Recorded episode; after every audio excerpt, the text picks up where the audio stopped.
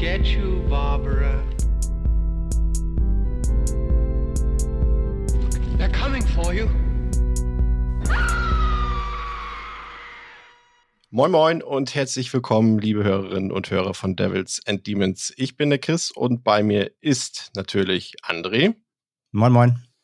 Und wir haben heute etwas ganz, ganz Besonderes für euch. Ähm, ihr kennt ja bereits unsere Fantasy Filmfest äh, Coverage, die wir gemacht haben. Und da ging es natürlich vor allem um einen Film, der schon bisher auf vielen Festivals oder auf den Festivals, auf denen er lief, für Furore gesorgt hat und für viele ja auch als einer der brutalsten Filme der letzten Jahre gehandelt wird, nämlich The Sadness. Und heute haben wir für euch hier den Regisseur des Films bei uns im Interview. It's our pleasure and honor to speak with director, writer, and animator Rob Jabaz today. Hey, Rob. Hey, what's up, guys? How you doing? How you doing? I'm I'm fine, man. Uh, it's it's uh, nice to be on the show. Thanks for having me. Yeah, thank you for being with us, and um, yeah, the audience will be super excited, of course, because we already talked about your movie, uh, The Sadness, last year a bit uh, when we covered it for Fantasy Film Fest in Germany, where it was showing. And um, but now we have, of course, the full release coming up in Germany, and of course, we wanted to, um, yeah. talk more about your movie and do a do a full episode about it of course. And first things first um, what's super interesting also because now here in germany we're uh, have like it, it's at noon we have 12 o'clock. And uh, in your place it's already uh, 7 p.m and um, yeah you live in you live and work in uh, Taipei and Taiwan, or in Taiwan in generally, but you're coming from uh, Mississauga in Canada, right? Yeah, wow, Mississauga. Yeah, that's true. Mississauga you, you guys did your research. You didn't you didn't just say Canada. You you actually said like my little town of Mississauga. So congratulations. that's that's our uh, that's our duty. Um, no, but um, for real, uh, like why? Like where does your relationship to uh, Taiwan come from? And like why do you produce and shoot your movies uh, there instead of like yeah Canada or the US? I think that like most people kind of uh, are just used to hearing uh, sort of these stories about like uh, a filmmaker kind of like always wanting to be a filmmaker and and pursuing it like from sort of like early in their adult life or, or even like sort of in their late sort of childhood like you know like oh man i like i when i was like 18 i was making uh, you know little movies and you know I, I didn't really get into like uh, filmmaking or animation until like i was in like my mid to late 20s. And by that time, I already was mm-hmm. in Taiwan. And the reason why I came to Taiwan in the first place was because I was uh, really interested. I, I, used to do graffiti a lot when I was a kid. And, um, okay. And a friend of mine, we had, you know, back then, uh, uh, uh you know, you would sort of network with your graffiti pals in different usually it was just canada and the us but there was some some of us who were like in europe or or in um, Asia. And we had one guy who was from Halifax, Nova Scotia, who, who had just decided to move to Taiwan for whatever reason. And um, and he would always post photos of uh, graffiti that he would do uh, in Taiwan, and I just thought mm-hmm. it was really really cool. Like it was just like like oh wow look at that you know like uh, crazy like uh, Chinese signs everywhere and like palm trees and like people riding like mopeds and like it, it just was it just seemed so cool and like exotic like from all the photos that we would see posted on the message board. So I was just like, uh, I, I, think uh, I think that the reason why I decided to just come over was because I uh, I didn't get this job. I was working as like a a commercial sculptor at like a, a company that made like um, mascots and like sort of theater props and stuff. And I but I was mm-hmm. also had another part time job doing layout for this hip hop magazine in, in, in Toronto. And um, and I was trying to get a job actually at Rue Morgue magazine, the, the uh, Canadian horror movie magazine. And uh, yeah, when I didn't know that, when yeah. I did, yeah, when I didn't get that job, um, I I was just like, ah, fuck, you know, like what am I going to do now? And then I thought, oh, maybe I'll just go to Taiwan. Like I'm I'm like 25. I'll just go there for six months and just maybe try to uh, do graffiti and maybe I'll get a camera and I'll try to document a little bit of, of that shit. So, but then I just ended up staying here because I just kind of like just kind of like the weather. And uh, and it was it was easy. Also, the thing about Taiwan that was cool is that it was really easy to like because the rent was so low and like the cost of living was so low that it was just really easy to like live and do what I wanted without having to like, you know, bust my ass like working, you know, uh, like long hours making very little money. Like in Taiwan, it was like you make you don't make a ton of money, but like you don't have to spend that much. So I was just like, this is kind of this makes sense to me. And then uh, I used all the free time to just kind of get better at animation, and then um, you know one thing led to another. Like over the course of a number of years, and I started doing like uh, I started getting good enough at animation to to be hired to do commercials, and then I then I got a job as a in-house animator for some technology companies doing like their um, sort of like explainer videos and like sort of product videos, and I did that for a while, and it sucked, but it was like good um, experience to kind of like learn how to work with a team and, and stuff, and, and sort of how to manage a team, and then um, and then I just met uh, this this guy named Jeffrey Huang, who was a uh, a, a, a ex pop star. Like he used to be like kind of in a rap pop group in Taiwan, and and he hmm, okay. just has, he just had this. He started up this entertainment company, and he just wanted to make a movie. So we worked on this um, script. You know, I, I guess he just thought that I was the right guy to write a script, even though I didn't really have much like screenplay experience, like writing experience. I had some um, short films that I had made that, that, sort of showed a little bit of uh, storytelling ability, but he just thought that I was the right guy to do it. And then, and then uh, the pandemic hit, and we just sort of scrapped everything we were doing. And he just said, "We need to make a, a, a pandemic sort of zombie movie right now." And I said, "Why?" And he's like, "Because because Hollywood's closed and everything's closed, but but Taiwan is open. So let's just make a movie now, and then we we won't have any competition." And I said, "Okay, so uh, zombie movie?" And he's like, "Yeah." And I I tried to think of because um, I knew the kind of budget that I'd have to work with, like not very big. So I thought, okay, why don't I just try to make it really um, like vulgar and and uh, full of malice and uh, uh, cruelty and, and all that kind of stuff, and and then um, maybe that'll make it stand out. If I do it properly, maybe that'll make it stand out from other uh, sort of zombie-ish pandemic movies, and then uh, and then, you know, I wrote it, it got approved. And then six months later, it was released in, in Taiwan theaters. And then that's basically how it happened. Like, I mean, I, I kind of, I kind of just got like asked to do it. it. It wasn't really like a long passion of mine that, that I slowly kind of worked towards realizing. It was just more like, um, hey, I want you to do this for me. And I, okay, sure, I'll give it a shot. And it seemed to work out. I have the feeling you you basically rushed through your whole life now in like five minutes. That was that yeah, was yeah. Uh, an interesting uh, journey, uh, definitely. So um, before we follow up more onto your work, just just basically, um, so when you're shooting movies in Taiwan, so of course, so you so you're th you're there because you you wanted to, and you're you saw your journey going there. So um, when you're now working in Taiwan, you said the um, cost for living is cheaper and you don't need to to earn as much money because you don't need as much to spend. Um, but when it comes to movie making in Taiwan, is it also like the talking about the whole production cost for a movie, the financing of a movie? Is it also easier than like in in the Western countries, like especially the US, Canada, etc.? Yeah, absolutely. Uh, but it, it's like it's not as um, um, how do I say that? It's it's like you would think that it's like way cheaper, but it, it's actually not that that uh, uh, dramatically uh, cheaper. I would say mm-hmm. that the probably the thing that really um, you know is uh, you know kind of is an advantage from a from sort of a, a, a filmmaker's perspective to shooting in Taiwan is the lack of like um, a film like a film industry union and, and also just like a, a lack of just like uh, sort of trades unions in general, like um, mm-hmm.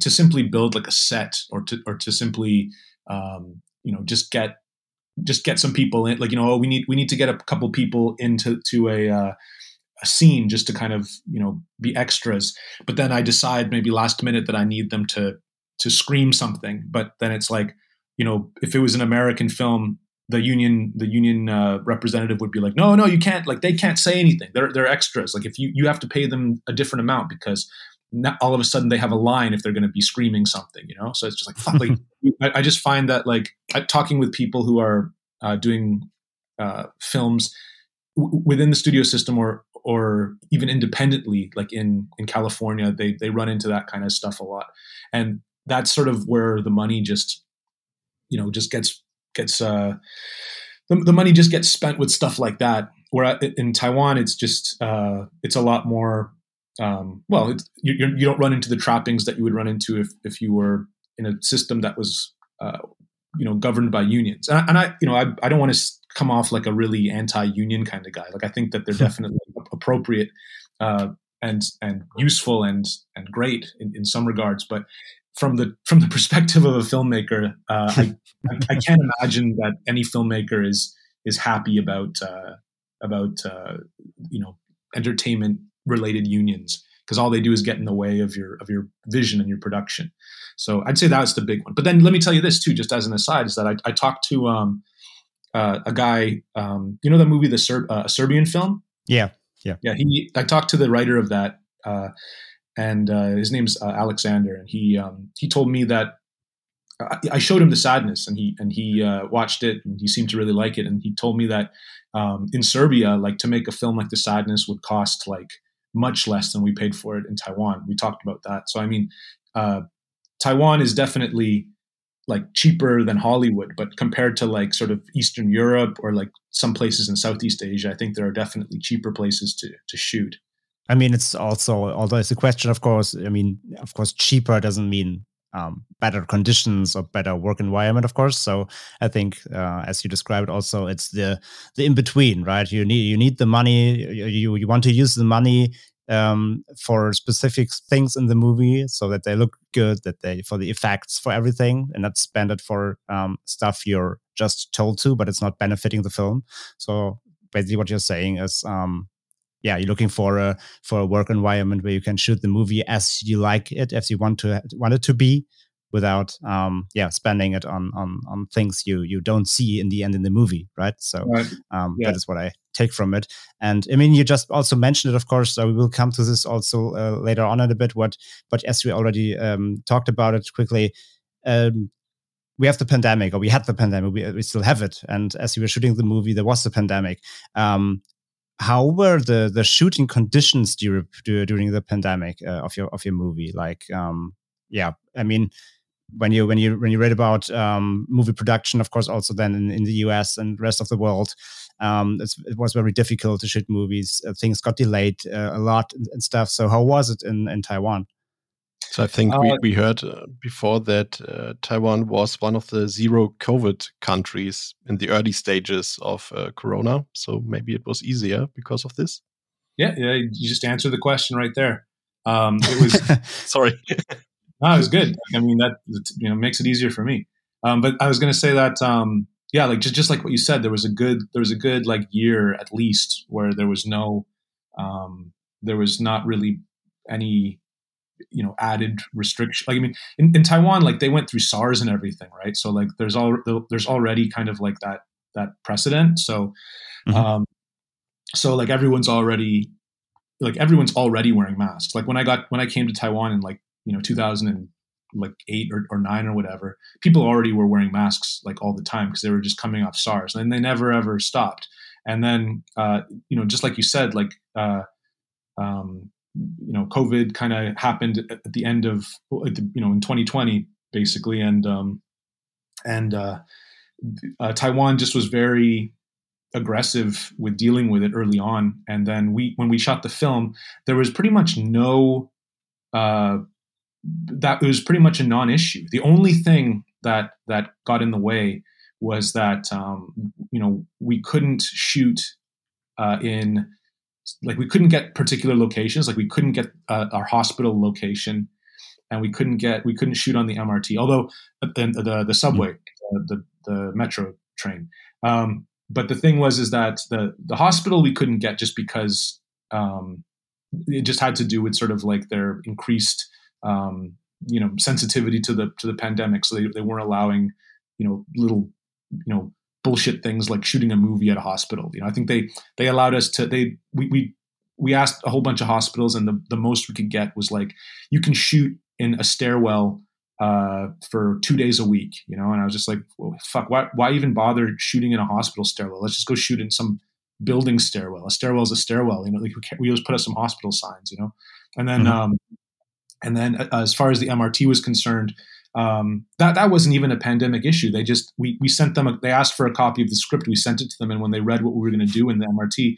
they just said, "No, you can't shoot here," you know. And they, and, they, and they even tried to they even tried to get us to to just not like they were telling us like uh, you know uh, cease and desist, like kind you know like don't don't shoot that scene. Like if you guys are planning on building a set and and sort of depicting the MRT that way, uh, we advise against it. You know, and uh, you know sort of a, a, lightly thinly veiled threat, but but we did it anyways. We built a set and we we did the the scene anyways, and uh, it worked out okay. But yeah, just to answer the question, like like basically nothing. The pandemic did not affect the shooting of the sadness at all, except for just us not being able to shoot in a real hospital. We had to build build that set at the end, which was basically just uh, kind of in the same location as the as the as the uh, metro set. We just kind of you know painted the walls different colors and tried to make it look like a hospital, which it sort of does, I guess. It, did, yeah, definitely. so yeah, okay, that's that's that's really interesting. Um, as as the world was was, was struggling, um, you were quite free to to do what what you were intended to do. It's it's really interesting. But like um, as I said, before we go deeper into the sadness, um, I want to take a step back quickly because, um, as you already said before, uh, your feature film, um, you were doing commercials and you were also doing short films. Because yeah. the first one I saw, and I think it goes also for Chris, was yeah. Clearwater, oh, um, yeah. Which was really spectacular and scary, I have to say. And um, before that, uh, and I dig deeper than into your work, and then I stumbled across Great Dana. Yeah, um, like yeah, like like two fully animated shorts where you also did all the animation yourself and also the sound design. And yeah. um, what I read was also then, I mean, you talked about it a bit early in your uh, yeah career rush. Um, is it correct that you taught yourself animation completely? Yeah, I think that yeah. that's the way, the way most like if if I look on, I follow a lot of animators on Instagram, and yeah. um, most most of them, I, I would say like the not just most of them, but the vast majority of them are all self-taught, just because of like YouTube being such a such a great resource for like you know tutorials and stuff. I think that mm-hmm. most most people who are um, working as freelancers uh, and they don't they don't necessarily have to um, adhere to sort of a um, an industry pipeline. They they're all just self taught. I think that um, I may I may be wrong, but I but I think that most of the time uh, people who are uh, working as animators for like studios, uh, what they're really being sort of taught in school is more of like a, a, a pipeline process, like sort of a, an order of mm-hmm. operations. Mm-hmm. And also, what they do there in, in that system is they um, they like compart- compartmentalize the different uh, disciplines, like rigging like a rigger just rigs an animator just animates a texturer just textures you know and stuff mm-hmm. like that so you get you, you get these specialized people, whereas um, people who are freelancers general are generally generalists, and I think that. Um, like I said, the vast majority of them are, are just self-taught, and that's that's who I am as well. I kind of just taught myself uh, in my in my spare time, and then eventually I I made animation my my you know means to make money. And when you like were starting it and getting more into it, um, where your ideas to really become like a full-time animator or was it always like your journey um, just to to gain skills but was your dream always to like direct write etc and do all of it mm-hmm. or was your first step like being i want to be an animator yeah no like i mean my first my my primary objective was just to like be a storyteller and i like i mm-hmm. you know I, i'm a big fan of cinema, obviously, and I, I would have I would have loved to to make films like um, at that time because I, mm-hmm. I, I dabbled in like doing like comics and stuff like like and I, I always had a preoccupation with storytelling like even when i was just drawing like when i would draw something it, it, could never just be one drawing it would it would be like you know a drawing but that it's a character that and then i'd have to draw another character for that world and then i have to draw like a map for that you know what i mean it's it's always all connected like in a like i, I uh, everything always had to have some kind of story behind it, or else it, d- wasn't worth doing. So then when I got into uh, animation, I was just like, um, oh, great. Now I, I, can finally sort of, you know, tell, tell little stories and stuff because I just always, I guess I just always wanted to do that, but never really had the, the ability to do it. So once I, once I could do animation, it's like, okay, great. I can make a film, but I don't have to have any money. And I also don't have to have any people. I can just do it all by myself. I can do all the voices yeah. and stuff.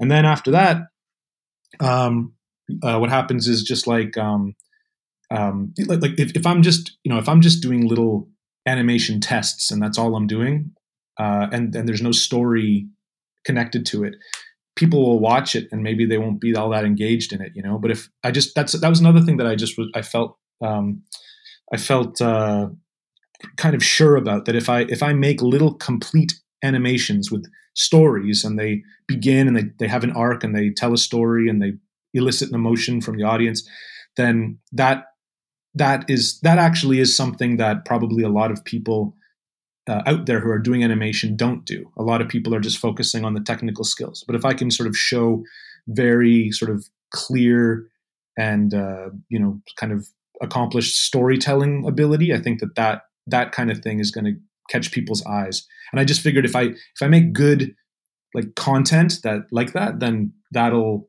you know it'll eventually. I just got to hope that one day it'll cross someone's desk, and then someone will hmm. call holler at me and say, "Hey, you know, we'd like you to do this." You know, and that that actually is exactly what happened. You know, I just got I got hired to be an in-house anim- like animator making like short commercials for like some little rinky-dink uh, uh, like cell phone accessory company. That was like the first job that I got in Taiwan that where I was actually hired. Yeah, I saw that on your YouTube channel also. Yeah.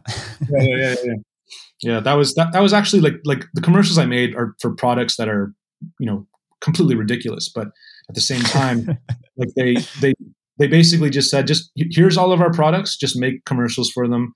Uh, and do whatever you want, you know. Basically, just we want them to be wild and wacky and creative. And I was just like, okay, you know. And it's like, just you know, don't obviously you can't, you know, show anybody uh, being you know uh, like mutilated or or whatever you know? But like you know yeah you need you need to keep things kind of pg not uh, not even pg-13 but you know we, we appreciate the creativity so just do your thing. So that was a great thing because it kind of taught me how to work on a on a really really limited budget and and also how to incorporate some live actors and green screens and shit like that. And it was kind of fun. Like i look back on it now and it doesn't it doesn't actually look like professional work. It looks more like sort of student work, but whatever. You know, I was I got paid. Who cares? yeah, it's, it's it's it's really interesting when you look through through your YouTube channel and you see stuff like the the um, the, the Apple Watch thing, or uh, as you just said, the the other ridiculous products as you describe them, and then yeah. and then you and then you're clicking through it, and then you, you stumble across like fiendish funnies or something, and you're like, okay, what the hell? Yeah. so um yeah very very interesting collection definitely. But uh like could you imagine or would you like to make maybe an animated feature film in the future? Oh i mean like that that that would be here's the thing is that like you know i would love to do that. Like i'm a, I'm a huge big advocate for for like adult animation. Like i think that mm-hmm. um i just you know they're like um, I, I'm a, you know, I would say that probably like um, the most influential like creator, uh, you know, like just in terms of, of my storytelling, like the, the guy who I who I aspire, aspire most to be like would be uh, Peter Chung, like from uh, Aeon Flux. Do you remember mm-hmm. that cartoon? Um, not not yeah. obviously not the Charlize Theron fucking garbage movie, but like the, the original uh, cartoon that used to be on MTV. Like, I I love the he way that made Animatrix. I remember. Yeah, yeah, the, matriculated from the Animatrix. Um, that guy rules. Uh, but I, his his sort of way of storytelling, it was just fun, you know absolutely phenomenal. Like I, I, remember seeing that when I was like a little boy and just being completely uh, hooked on on on that sort of kind of you know a, a, a, a, how do you say that like kind of like a um, a story where you you are just given enough to to know kind of what's going on, but there's so many things thrown in front of you that you that you don't understand. Anyway, so I'm getting off topic. Uh, uh regarding the uh, regarding the uh, a, a, live action animated, sorry, not a live action, but rather a, a feature length animated film. Uh, I would love to do that, but I don't think that uh, it's there's much of like a market for it. You know, like I think that it would especially compared to the amount of work and the amount of time that it takes to to put something like that together. Um, like I, I, I uh, the first thing that comes to mind is the Spine of Night, this this movie that just came out uh, last year. Or, or yeah, I, I saw that. Like those guys spent like ten years working on that thing, and like, uh, and it people are going to watch that and they're going to look at it and they're going to say, "Oh yeah, okay, cool." Like you know, like no one's gonna like you know what I mean. Like I, I just yeah, I I can see people they don't see the effort which was put behind it. Yeah, yeah, and also like it's just um is like how much is you know I'm, I'm really thinking in the shrewd sort of like uh buyer or the or the financer kind of way you know like um you know if, if i compare this to like um i don't know like a like another I don't know, like something similar, like the Green Knight, or you know what I mean, like a live action film that's kind of has similar vibes. It's kind of like you know, is is a larger, you know, how much money did this make, and how much money did that make? You know, like I mean, it, it, it's like uh, it's really um, a little bit uh, upsetting to to to sort of see how niche and sort of like how sort of uh, ignored a lot of like uh, adult animation, like or, or animation that's that's oriented towards adults, really is these days. I just don't feel like there's enough of a market for it to warrant doing mm-hmm. it. And also, and uh, I, I, mean, we see something like Love, Death, and Robots doing well on um, on uh, Netflix, but Netflix, yeah. but it's like like is it really doing well? Like I mean, it, it's like how well exactly is it doing? And, and also like um, I, I I don't really feel like that show is actually geared towards adults more than it just being um, you know like having like tits in it and and swear words and blood you know like it doesn't actually have like adult like mature interesting themes. It's just kind of like uh it, it, it seems like it's more for like you know 15 year olds rather than like adults if i'm being honest. Um but i don't know but there are a couple of ones on that thing that are good. Anyways uh like just to sort of stop rambling and answer your question a little bit more clearly, I would love to do that, but I just I, f- I think that it's very unlikely because I think that there's just not enough there's just not enough of a market for it right now. And uh, um, and besides like you know there are there are amazing long format animated uh, storytelling pieces that are already available that are way better than films and they're called video games. So like what's the point you know so maybe you're doing a video game. yeah, maybe that maybe that's the next the next step. You know, maybe the maybe the maybe that's the way to to move forward. But um, I I also really I just really like uh, movies. You know, which by the way, I was just talking with my friend the other day, and I think that like the the 90 minute movie is the new is the new uh, short format piece of media. You know, because like these days, like since TV shows are like serialized uh, and it, like the the one show is actually just like an eight hour long movie, and like games are like you know like sixty hour, not eighty hour you know endeavors. Like the new sort of quick, easy, short format piece of media is actually like the ninety minute film. So, uh, and and also I just feel like it's like that that it, you know it's the most uh, it's the it's the media that's geared mostly towards the common you know the, the lowest common denominator now too you know? Like like games are so much more sophisticated and tv shows are so much more so much more sophisticated and and now we, we're just left with like you know movies that are just kind of trash left for people just to come home to after work and just sit down and you know stare bleary eyed at their tvs and just kind of watch a 90 minute movie. Anyways sorry. I feel like i'm no. Uh, totally to- totally totally fine. Um it's, it's, super interesting what you're just saying because we we yeah. had this conversation on our uh, community discord server uh, oh, just a few days ago that like um the the the discussion was like movies um the trend in movies running too long is very exhausting. Uh, like as you just said like series, of course, uh, are super long. Um, video games are even super, super longer. And movies tend to always now have to crush the two hour mark and like running 150, 60 minutes, etc. So the classical like 90 movie, 90 minute movie piece is like really like, yeah, getting exaggerated. And uh, that's also what, uh, what, what yeah you can you can see in the especially also in the blockbuster um the blockbuster scheme like all the movies now have to run at least two hours if not more Um, yeah, where are the where are the snackable ninety minute movies? Only Yeah, in think- horror. I, yeah, I think I think that that's the that's what you know. Uh, hold on, was that Chris who said that in horror? Yeah, only in horror you can find those. Yeah, absolutely. I think that that's actually becoming very fashionable in in horror. Like to, like the the eighty five minute movie is really coming back, and um, you know, just that I think it, it all relates back to the um to the fact that I think that horror uh, is. And, and I, I don't know that a lot of people are talking about this, but I think that like horror is sort of like the ultimate like um you know like nos- nostalgia kind of genre? Because like when i you know ever since I, I started going on tour with the sadness and i was like you know going to these horror festivals and hanging out with these horror people and even talking with other horror directors it's like um it, they're all everybody's like in their you know mid 30s or or older uh and they're all they're all like um you know very very fixated on on you know on all this like 80s and 90s content you know and um and the the films that people are making these days really are kind of um uh you know in a way trying to kind of cap like kind of reaching into the past and trying to capture something from the past you know uh whether it be a throwback or whether it be um whether it be just sort of like the, the spirit of, a, of an older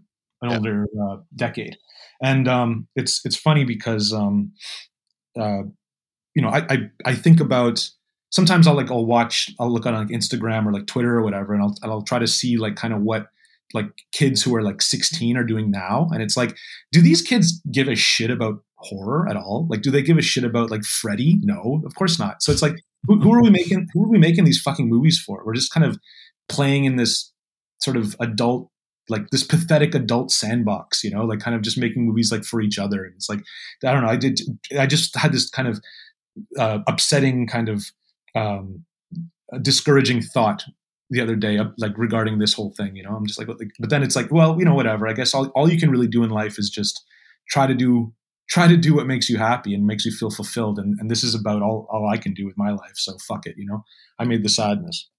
Yeah, I've thought about it a while ago about the new Scream movie or the new Halloween movie, and I thought, is it possible for these movies to create a new viewership, to Mhm. create new new viewers, and and for maybe the young people? But I don't think so. I think it's I have no idea these movies are only for us. Yeah, for sure. I have no idea what what what people are into these days. Like like in terms of like uh, you know Generation Z or whatever. You know, I have I have absolutely no clue like how to how to relate. And when I when I I have like a sister who has um you know like eight year old children, twins, and and the stuff that like I'm just trying to think about kind of like what they're going to be into when they become teenagers. Like I have no fucking clue at all. So I don't know. Like I said, we, you know, all we can really do is just try to make. Uh, try to make stuff that we think is good and hopefully it just uh, you know finds an audience somewhere and, and somebody likes it you know or, or you know even before that we can just you know we can make something or we can propose something and then hopefully someone will pay for it but in the but in the, but one thing like in the end um i mean that's also a thing why i can't be too mad about all these like teeny stupid teeny horror movies which are coming out on netflix and stuff nowadays which are like generally super boring um not not really gory not really suspenseful. But in the end i'm always hoping like okay if like like you just said the generation x z the the kids today if they watch this stuff maybe they're getting into horror and then they like like discovering maybe the good stuff in the end you know? Like like they are, they need a fix to get into it and then they maybe discover the good stuff in the end but like this is just hoping for. Yeah yeah for sure. I mean there's there's i, I really do think that there's a lot of like uh like you know you know I, you know what's funny is like there's a lot of people who are like younger than me like people who are maybe like 10 years younger than me who uh love the like the early 2000s era of horror you know like like the sort of final destination kind of era of of horror. And um it's funny because i i always just sort of uh regarded that as being just like that whole era is just kind of being trash. Um but uh, but there are people who it, it it all just completely relates back to just nostalgia you know? It's the same reason why people like um uh you know Return of the Living Dead 2, which I think is a, a terrible movie because I didn't see it until I was like, older, you know. But like, there's a lot of people who just picked up that that box at the video store with that cloud with the face in it, and they thought, oh, that's cool, and they're you know they're 10 years old and they watch that and they just think it's awesome, you know. Oh wow, it's cool. It's uh, you know, it, it's kids just like me, and they're fighting zombies, and it's not too scary, you know. So like, and people walk, you know, people grow up and they have this this false idea that it, that it's actually a good movie. I, I can't stand that movie. I, I and I, just because like I love part one and part three so much, and it's just like this this um, you know ugly wart on the face of uh, of the Evil Dead. Sorry, not Evil Dead, but the Return of the Living Dead trilogy. and I, obviously, I won't count part four and five because those are just some weird Romanian made garbage or whatever. Anyways, sorry, man. I feel like I, I feel like I'm uh, I'm just like talking like a, a, an insane person and just going from topic to topic. Do, did you guys want to talk more about the sadness or anything? That's yeah. that's completely fine. That's that's because you're here. But yes, we're not getting back to the sadness. yeah, of course. Um, yeah, first of all, um, it's a topic both the press and the fans can't quite agree on that, and we are also discussed this topic on our podcast very often. The difference between a zombie and an infected is the sadness a zombie film or not? Is there a difference for you? Yeah, yeah. No, this. I mean, the sadness is, is not a zombie film. Um, like it, it was. We just sort of chose to kind of go with that uh, zombie film marketing, just because it's um, it's just, it's just easier to sort of market to people that way and just sort of be like, oh yeah, it's a zombie film, whatever, you know, like mm. just because then people know what it is and they and we don't have to if if you start trying to explain to people kind of like you know a, a more a more complicated concept. They'll they just they their eyes just glaze over and they they just kind of stop listening. But if you just say zombie film then it's like okay fine. They they um you know get the picture and then they'll maybe try to watch the film. And then you know they'll find out that oh it's actually not a zombie film. And maybe that can be the conversation that they have with their with their friends when they eat pizza later. But um as, as far as uh, what makes a zombie and what makes an infected person, I mean, the, the easy answer is just like the zombies, like the living dead, and the infected is not. But the way I see it actually is like, um, I think it really has more to do with just like mindlessness. Um, when it when it comes to like uh, these, um, you know, rage virus or zombie movies or whatever, um, the the sort of baseline is that the, the thing that you can always count on is that these infected people or or zombies are all mindless and they don't really have any kind of um, you know faculties like mental faculties and they're not able to sort of make decisions or, or anything. Or, or if they are able to make decisions it's very very rudimentary. It's like almost like a mm-hmm. primitive man or something. But um, uh, that's that's mainly the difference with the sadness is that it's um, the, the people who are infected are more like maniacs so i mean it, it really is a lot more like something like the crazies um, and the, the Crazies is definitely not a zombie film. Um, so yeah, it's just I guess that's just really the uh, the difference is just sort of like mindlessness versus um, having uh, mental faculty mental faculties still intact. Yeah, totally get that. With also, the marketing. I mean, as you just said, uh, it's a, it's it's easier to to write zombie movie on on any poster or any cover uh, of a Blu-ray to to lure people into a movie than describing what an infected could be. yeah, exactly. Def, def, definitely.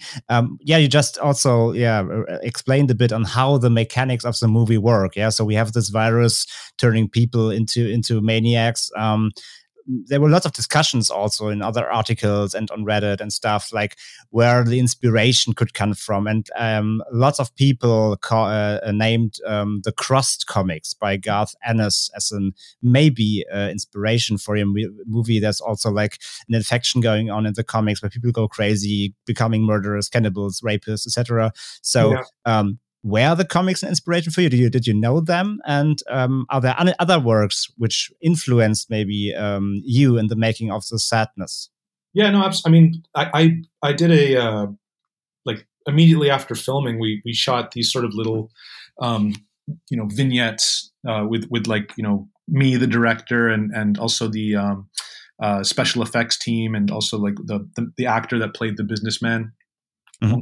Wong, Wong. Um, but um, that that's one of the things that I said like right from the beginning is like you know uh, the the when I was trying to think of sort of okay, I have I have a budget that's like not that much. Um, how am I going to make this? How am I going to make a movie that's going to stand out? You know, and I thought, oh well, you know, like Crossed really had had a kind of a good idea. Like you, like that, it made it made sort of zombies scary again because you're, you're adding this mm-hmm. element of like malice to it. This this element of like intentionally hurting somebody, which is which is and and you know also sort of taking pleasure in, in hurting somebody, which is like kind of is what was missing from the like zombie films because like um, prior to that uh, you can kind of let you can kind of let the zombie off the hook like like you know he, he's not he doesn't mean to do it. He's just kind of doing it you know? So so when I, so I saw uh, like I mean I, I had read when I had read Crossed when it first came out. Um, I used to read a lot more comics than I do now although I have been getting getting back into them a little bit. And um, yeah and I, and I you know I was I was actually waiting for like you know when the when's the Crossed movie coming out but it never never did. And um, and I was just like well fuck you know I mean um, I'm this. I mean, this is a this is a great idea. You know, like I I I, I think that I think that we should try to add this this element into a zombie movie. And if they're not going to fucking do it, then like why shouldn't I do it? It's like it's not like people accuse um, The Walking Dead for being a ripoff of of Night of the Living Dead. You know, it's just it, it's a zombie. It's like you, it's it's within the cultural. Uh, how do you say that? Within the cultural like buffet. So I'm just walking I'm walking around with my plate, and I'm just getting some chicken wings, getting some crossed inspiration, getting some uh, some some chilled noodles, and then um, and I'm putting together my film. Um, but the, so, you know, obviously, the the thing that I wanted to do more because the thing too is that like. Uh, uh, it's it's just a, a, premise, right? It's it's like something that you can explain in like a, a, a sentence. You can say like, oh yeah, so it's a, a yeah. I, I, basically just did yeah. yeah, it's a, it's a virus that turns people into into murderous rapists, you know, and and uh, that's that's the concept. That's it. Yeah. But then, but if you actually look at the stories, like if you actually look at the the um, like the narratives that happen within Crossed, um, some of them some of them are are pretty interesting. Like the but they they mostly i think the theme of crossed is if you look at the stories is mostly about like how in order to survive in a in a, a, a hell on earth you kind of have to become a terrible person. And that's kind of like what the theme of, of each of the stories is. Like um, the, the first the first um, uh, garth ennis written uh, um, uh, arcs. There's also this really nasty one called crossed psychopath which um, mm-hmm. which was Jesus Christ. I, I, that that comic haunted me for like just months afterwards. Like I could, I, I, wish that I actually wish that I hadn't read it because it was just so awful, like so, uh, like in, in a in a effective way. Like I have to kind of give it credit for, um, you know, affecting me so so deeply. Like it horrified me. Um, yeah, so, can feel that. So, so ugly, but um, uh, but the thing is, is that like um, I guess with with the sadness, like what I was trying to sort of do is sort of take this sort of premise or this theme, but I wanted to kind of like my my in my mind like the the the avatar for for the sadness is is the businessman is is our uh, middle aged sort of um, socially awkward uh, unhappy man who just can't seem to kind of make any kind of connections in the world. And um, one day he gets this virus and all of a sudden he d- discovers who he is. He knows who he is and he he becomes this like uh, uh, he becomes kind of like the monster that he was uh, never able to become before due to let's say societal pressures or whatever or or maybe even like his own um, conscience you know? That that all gets stripped away and he just be, he just gets to become the guy who he always wished he could be and uh, that it's so it's kind of like a revenge of the nerds kind of uh, theme, like a like kind of uh, the the people who who are uh, the people who sort of the system has failed uh, are are finally getting their chance to to uh, um, you know to get get uh, get revenge on, on on everyone else or or to finally um, you know experience joy and, purpose in their lives. That's kind of the way i, I thought about about the sadness um, and, and, sort of what i'm using that premise to kind of talk about. And then um, yeah then the, the, main characters are actually uh, for me, the main characters are mo- are really just designed to um, create sort of um, avatars so that the, the, the audience can watch the film and they can kind of experience the uh, the events like through those characters so like you can kind of be like mm. like you know what would i do like you, you can you'll, you're actually in the theater thinking like like you know what would i do what would i do and i try to i try to make them you know uh, make decisions that are somewhat realistic so that like everybody feels like you know they have a they've they're you know they're following a guy who they who they kind of uh, agree with his decisions. Um, so, anyways, that that's that's basically uh, that's basically the, the, end of it. You know, like I, um, you know, I, I Crossed was a huge inspiration for for adding adding what needed to be added to the to the modern zombie movie in order to make it uh, terrifying again. Um, but I, I, do believe that um, the the themes that I'm that I talk about in the sadness are um, not it. They're not so much what Crossed is about in, in terms of like um, you know what that what that comic book is sort of trying to get across oftentimes. Um, and also, um, if you asked her some other some other um, you know uh, inspirations, another another inspiration that I had, and I've said this before in other interviews, is that um, there's a, a, short story called "The Screwfly Solution" by um, uh, Raccoona Sheldon, and it's like this this. Uh, they, they actually did a Masters of Horror episode on it. Do you ever remember that show? Mm. Yes, yes, yeah. Um, it's the one with like Jason Priestley and Elliott Gould, and and it's like, do you remember where like um, it's like a, a virus that makes men want to kill women? Yeah. yeah, yeah.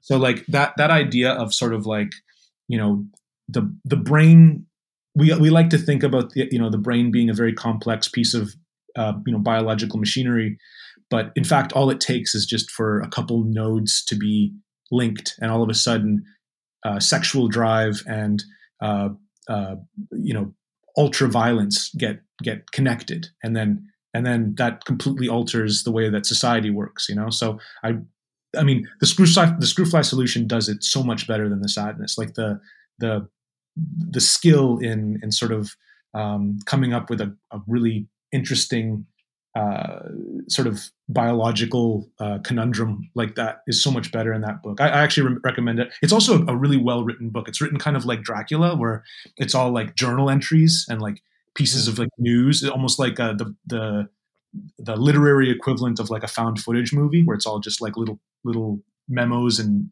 journal entries and shit. Ah, that, okay. Yeah, that's a sick book.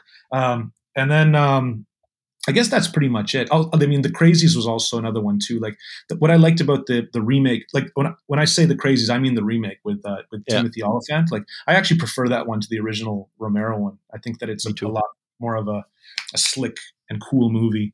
Uh, but um, like I just liked how that movie was sort of chunked out into set pieces. Like there's like the house on fire, and there's like the the operating room, like the morgue, and then there's like the, the car wash. Like I liked the way that that movie was like sort of uh, sort of cut up into vignettes, um, and also like and, and and each vignette has sort of its own uh, sort of you know uh, interesting sort of gore moment. I, I think that that's and then and then when you when you think about the movie uh, or you're talking about it with your friends, you're like, oh, remember the part when this happened? Oh no, like remember this part? Or you know, like it's it has very like it has very distinguished parts that you can kind of discuss and kind of uh, you know talk about. I think that that that's something that I like about uh, my like my favorite horror movies are always movies that I can talk about like that, where I can talk about like my favorite part, and there's lots of favorite parts, you know. So that's that was those are I guess the inspirations. But I mean, uh, you know, for me to for me to to deny to deny that Crossed was an inspiration would be ridiculous. Like it, it's very clearly an inspiration. No, no, sure. I'm sure. I mean, of course, uh, the, the the question was also intended. Like you know, people, of course, they tend to say, "Yeah, okay, I, I saw sadness or I read about it. Yeah, it's like Crossed." Full yeah. stop. But it's like, yeah, okay, but it's it is it's thought way too simple. Of course, that's because I wanted, of course, to or we wanted to to hear from you like what is behind it. Of course, I mean, being being inspired by something is not it's not a, it's not a problem, but people intend to to to to break it down on just the inspiration because so you know you had to the chance to of course also for us to to go deeper into detail what really um, was behind all that, and I think that is uh, this is clear now. And uh, if you when you're just saying like with the crazies, these like almost episodic episodic uh, scenery, um, which is cut into like different parts and, and pieces with standout moments. I mean, basically this is what I was thinking about sadness when I watched it. So the inspiration yeah. that, or, or, basically um, you can see in sadness, you can see that you love the structure because it's basically in your movie. Well, you know the the, the structure. Uh, like I, I kind of thought about the crazies uh, in ter- in terms of structure, kind of like you know uh, maybe like during the production like i was thinking oh yeah like this you know the uh, maybe i should watch the crazies again like just to kind of get a sense of that but in the beginning the the episodic structure uh, or or sort of you know uh, uh chain of vignette sort of structure is mm-hmm. um, is actually was actually inspired by uh, pee-wee's big adventure the um do you remember the tim burton movie where like pee-wee has to go find his bicycle and yep. um, yeah like so like that and and basically it's just kind of like okay. you introduce, you introduce pee-wee and then he's he has to go on a road trip across America, and it's like first he's here, and then he's at the biker bar, and then he's at Universal Studios, and then he's at the uh, you know whatever. So it's like it, and it, it's just kind of he's in a place, he does something wacky, everything gets broken, and then he goes to the next place, he does something wacky, everything, and you know everyone gets mad at him, and they chase him out of there. Like so, it's just kind of that was what I was thinking. I just thought like I got to make this really easy on myself. I need to just like try to make a because it's my first film I, am just going to try to make it as easy as possible and just try to make sure that like i don't lose sight of what i want to convey with this film which is just mm-hmm. like a like a uh, uh, how do you say that sort of like a um, sensory experience you know just kind of like make like make you just feel anxious and, and excited and, and make it really feel like kind of uh, on the on the edge of your seat kind of uh, experience like a ride that's kind of what i was aiming to do with the sadness and i thought like that the Pee Wee's Big Adventure, very simple, um, simple kind of story structure would be uh, easy, beca- uh, easier because um, I wouldn't. Uh, the the film kind of wouldn't get sort of uh, tripped up by the plot. You know, like there's there's a lot of movies like that where uh, the you know like all of a sudden the the the movie just will slow down and to to kind of tie up a lot of loose ends to like let you know what's going on like with the plot and stuff. And you're just like oh like i don't care. Like i just want to i i was enjoying that that visceral experience. Like get get back to that. So um i think I, i'm really a strong believer in that sometimes um it's not it's actually impractical to to have like too uh fleshed out of a story for some movies i think some movies just are about more like just um, feeling something, like watching watching it with your heart rather than like your cerebral mind, you know. And that's, I guess, mm-hmm. the the idea with the sadness. I mean, the, you know, there's plenty of movies that I like that have, you know, very um, elaborate plots that are that are clever, but um, I don't know. It, the sadness didn't feel like a movie that needed to be clever to me. It just feel, felt like something that needed to be fun and and exciting and um, honest in a way, I guess. So that's that. That was the uh, that was the the mindset behind that. But it was yeah, Pee Wee's Big Adventure was the one.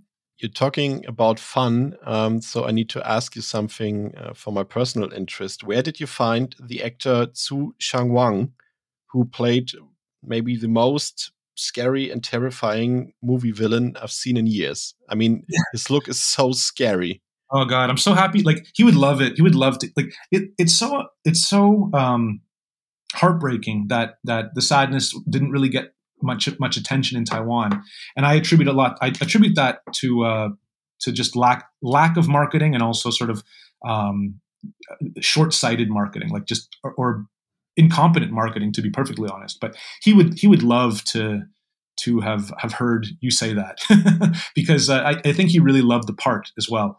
And uh, but to answer your question, where, where, I where I found him was he's actually a, a friend of um, of uh, one of the producers, David Barker, uh, and he uh, came to the audition to, to, actually to audition for the president uh, originally. And when I saw him, I was like, I think you should try reading for the uh, the businessman. And and I he was like, well, but I I prepared all this stuff for the president. And I was like, yeah, yeah, just just don't worry about it. Like you know, well, uh, this like I'm sorry, I'm sorry that you put in the time to, to prepare all that stuff, but like this part's way bigger and I think you're gonna like it. And I explained to him like sort of the whole background of the businessman and sort of like sort of who he is, um, you know, the kind of guy the kind of guy who he is. Like he's he's desperate for some sort of connection, but he just can't seem to do it. Like he's just one of those guys who's just like, you know, just inherently uh, uh, creepy and kind of inherently kind of repulsive, uh, and uh, and he just can't seem to to make any kind of connection, and he desperately wants it. And he kind of falls in love with this, uh, you know, secretly, quietly falls in love with this girl on the train, and then he. Um, one day he just decides I'm gonna I'm gonna talk to her, and it totally just goes wrong. and then he and then he gets in, infected with a virus, and he starts murdering everybody and raping everybody. But um, uh, yeah, so like I mean, uh, we originally found him just because he came in to audition for the uh, for the president, but but he was a longtime friend of one of the producers, and and I I actually I'd seen him before in, in a few of uh, uh, commercials that that this producer had had uh, done before, and I always thought like oh that guy's a that's a really interesting looking guy, and also like he he's got he's very you'll notice that like um, the way he moves and the way that he kind of like yeah. carries his just sort of carries his body like around like it's almost like he's got like a he's very coordinated. He's very he's a very um a very physically coordinated man for especially for his age. Uh, he kind of has like kind of the the sensibility of like a dancer or something which which I i'm not sure that he i don't think he has any training in in uh, dance or anything but like um like for example in in the uh in the subway scene the, the floor is like covered in blood and uh, he and I was slipping like crazy. Like I, I fell on my ass like seven times, like, like in that like directing stuff. Like I'd be like, okay, everyone, like you know, uh, okay, so let's set up, and I'd, I'd fall and like like land really hard, right? And then and everyone would be like, holy shit, and I'd be like, no, no, I'm fine, I'm fine. Um, but it, it happened all the time. Him, he never ever slipped, and he had to kind of do that thing, you know, that that scene where he's kind of um, like after the, the massacre on the train, he's kind of like looking at his hands and, and he has yeah. to kind of walk like uh, walk out of the train and and not fumble with anything and not slip like be very in control. Like he did that uh, he, there's so many times that uh, it was just a one take with him you know? It was just kind of like okay action. Okay we got it. Okay next scene. Like it was just um, it, it was a pleasure to work with that guy that's all that's that's basically all i'm trying to say he and remembers I, me a lot of, of Anthony Wong from those uh, uh, Cat three movies from Hong Kong where he played all those crazy maniacs, and I think he could play this too, or he, he yeah. already played in the sadness. He's a big fan of that too. Uh, he's he's a like I think that he kind of, uh, you know, uh, how do you say that? He, he, he was a big fan of, of those uh, of those Anthony those like Herman Yau movies like especially like the Anthony Wong ones and yeah. um, and he uh, he definitely, I think he definitely kind of saw uh, what I was trying to do because I'm a fan of those things too, and I, I didn't really want to, I didn't really want to make this like a category three film because so many of those films are, um, they're like, there's sort of like this weird, childish comedy that that kind of yeah. permeates them, and I was like, not like I w- I'd love to do uh, like a movie with that um, subject matter, but play it totally serious and, and have it be like like strip away almost all the comedy and maybe just leave a couple little sort of ironic things, but not actually have any jokes in the film. And um, but yeah, like for sure, like like uh, Tzu Wong definitely um, uh, you know brought out the best of that character and definitely kind of you know uh, did his sort of you know channeled his sort of Anthony Wong kind of uh, vibes, but kind of uh, in a more you know sort of serious kind of uh, deadpan kind of way. Uh, one another question: uh, Did um, any actress or actor uh, have any problems with some of the more violent or sexual violent content? To say they read the script and say, "Oh, this is a gorgeous scene. Do I really have to play that?" No, uh, every, everybody, everyone who was like an, an, actor, everybody who was like a performer was very, very um, um, uh, trusting and very like um, just believed in in me knowing what I was doing. There, I definitely had a lot of arguments with people, kind of um, like for example, the the actor wouldn't the the actor wouldn't give me any trouble, but like their agent would would. Uh, would, would give me would would and, and and it's like such a this is like the typical Taiwanese thing where it's like um, they everything like everything's fine, but then uh, th- you know the agent will will talk to the producer and then the producer will have to talk to me like nobody it, it's all uh, you know uh, like several links in the chain kind of thing like like there's very there's Yeah. no direct communication. So like and it's just like well why? Who cares? Like you know like the, like and you and you try to to rationalize it and you try to kind of and it, it would just be so much easier if we could just sit and talk to each other. But it's always like this um, situation where you have to kind of go through like this uh, um, like chain like the playing the game of telephone kind of thing.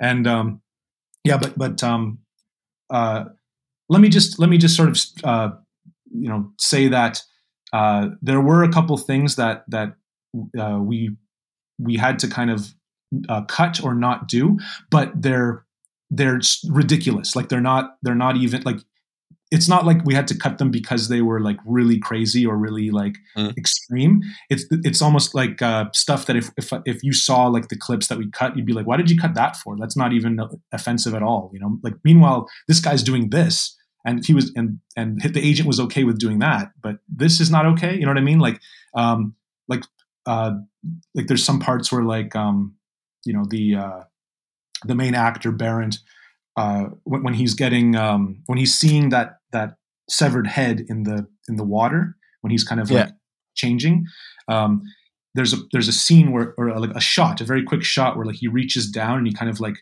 like caresses his dick um to, to sort of show that like he's getting he's getting aroused by this right Yeah. um, but it's like it's not even. It's just basically. It, it looks basically like he's just scratching his balls. And uh, and the, the agent was irate. She was she was like, get that get that fucking scene out of there. Get that shot out of there. I was like, and I was like, why? Who cares? You know, like he's he's a he's a grown man. You know, like like he's like I don't understand like what like how this is how this is uh, a problem for you guys. You know, but but that that was like a, a a point of contention that I tried to fight against because I felt like that little that little thing added like just added this element of perversity to that scene. Uh, it, it works fine the way it is now, but like the the sexual aspect of it is carried entirely by like her tongue moving around, and it's like and it's like I just I need I wish I still had that because it would very um, it, it adds sort of like this uh, um, like it, it sort of links links the two together, you know. Uh, but whatever, I, I couldn't do it any anymore. Uh, so I couldn't do it, so I, I shouldn't uh, worry about it anymore. Is what I'm trying to say. Uh, but yeah, it, it, was all just stuff like that, all just like little bullshit things. Like the the main actress uh, refused to. Um, like we used a body double for when she was taking off her clothes, like in the mirror, because she wouldn't take off her clothes. But that's fine because uh, it was in her contract not to do that.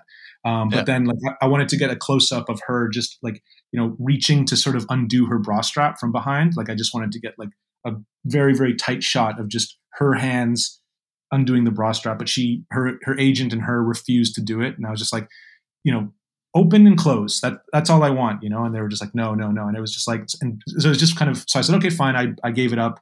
Uh, but it was like, you know what I'm saying? Like like the the things that people kind of are immovable about are so strange sometimes. Like you think, like in my mind, it's just like, yeah, let's just fucking, you know, let's just do this and whatever. Like no, nobody's getting naked. It's just sort of like a a close up shot, but still, it's um, yeah, it's just weird. It's just weird how uh, like where people draw their their lines in the sand, especially like uh, agents or and managers and stuff. Is this is this something like which is connected to okay, I'm now playing in this super gory zombie movie, so when I do this and that, I won't get any other roles in like a drama or a comedy or something like that? Is it connected to to thoughts like that? I don't think so. I think that um, I I don't really. I just don't. I don't think that that was ever a concern with anybody. I think that most. Okay. I think, honestly, I think that mostly like the the actors who were in the film. Like like so, so for example, um, here's a really good example: is uh, Mr. Lin, the the neighbor who who cuts off. Uh, Yeah.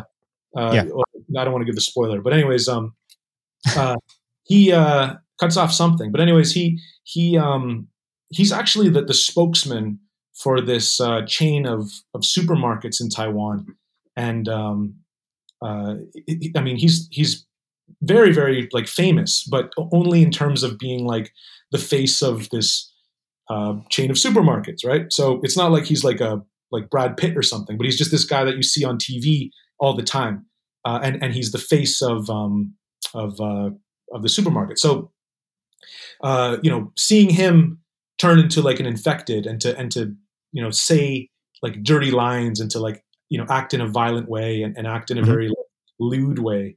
Um, you would think that that would be something that he would be, uh, or, or him or his or his uh, uh, you know uh, PR people or his agent or whatever would be nervous about. But they read the script and they and we went through everything and he didn't have any problem with it at all. And then like, um, and then the next. Uh, you know, the next month he's he's back on TV doing that character again. You know, like he didn't it didn't affect it didn't affect anything.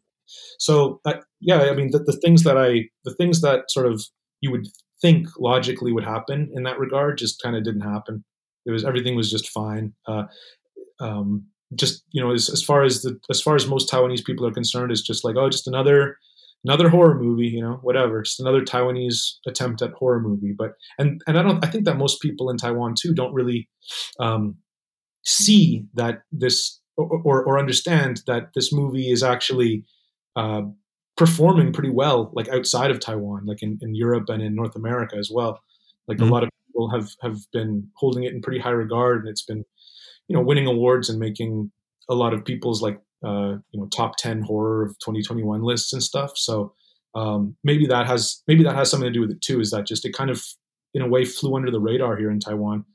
Yeah, okay, okay, get it. Yes, Then, then maybe in the end it's like coming down to individuals. Like there's there's one manager saying uh, like uh, afraid of like if my client is doing this in your movie, then maybe we've got problems afterwards. But then it's maybe coming down to like single persons and not ju- just the industry itself. So Yeah.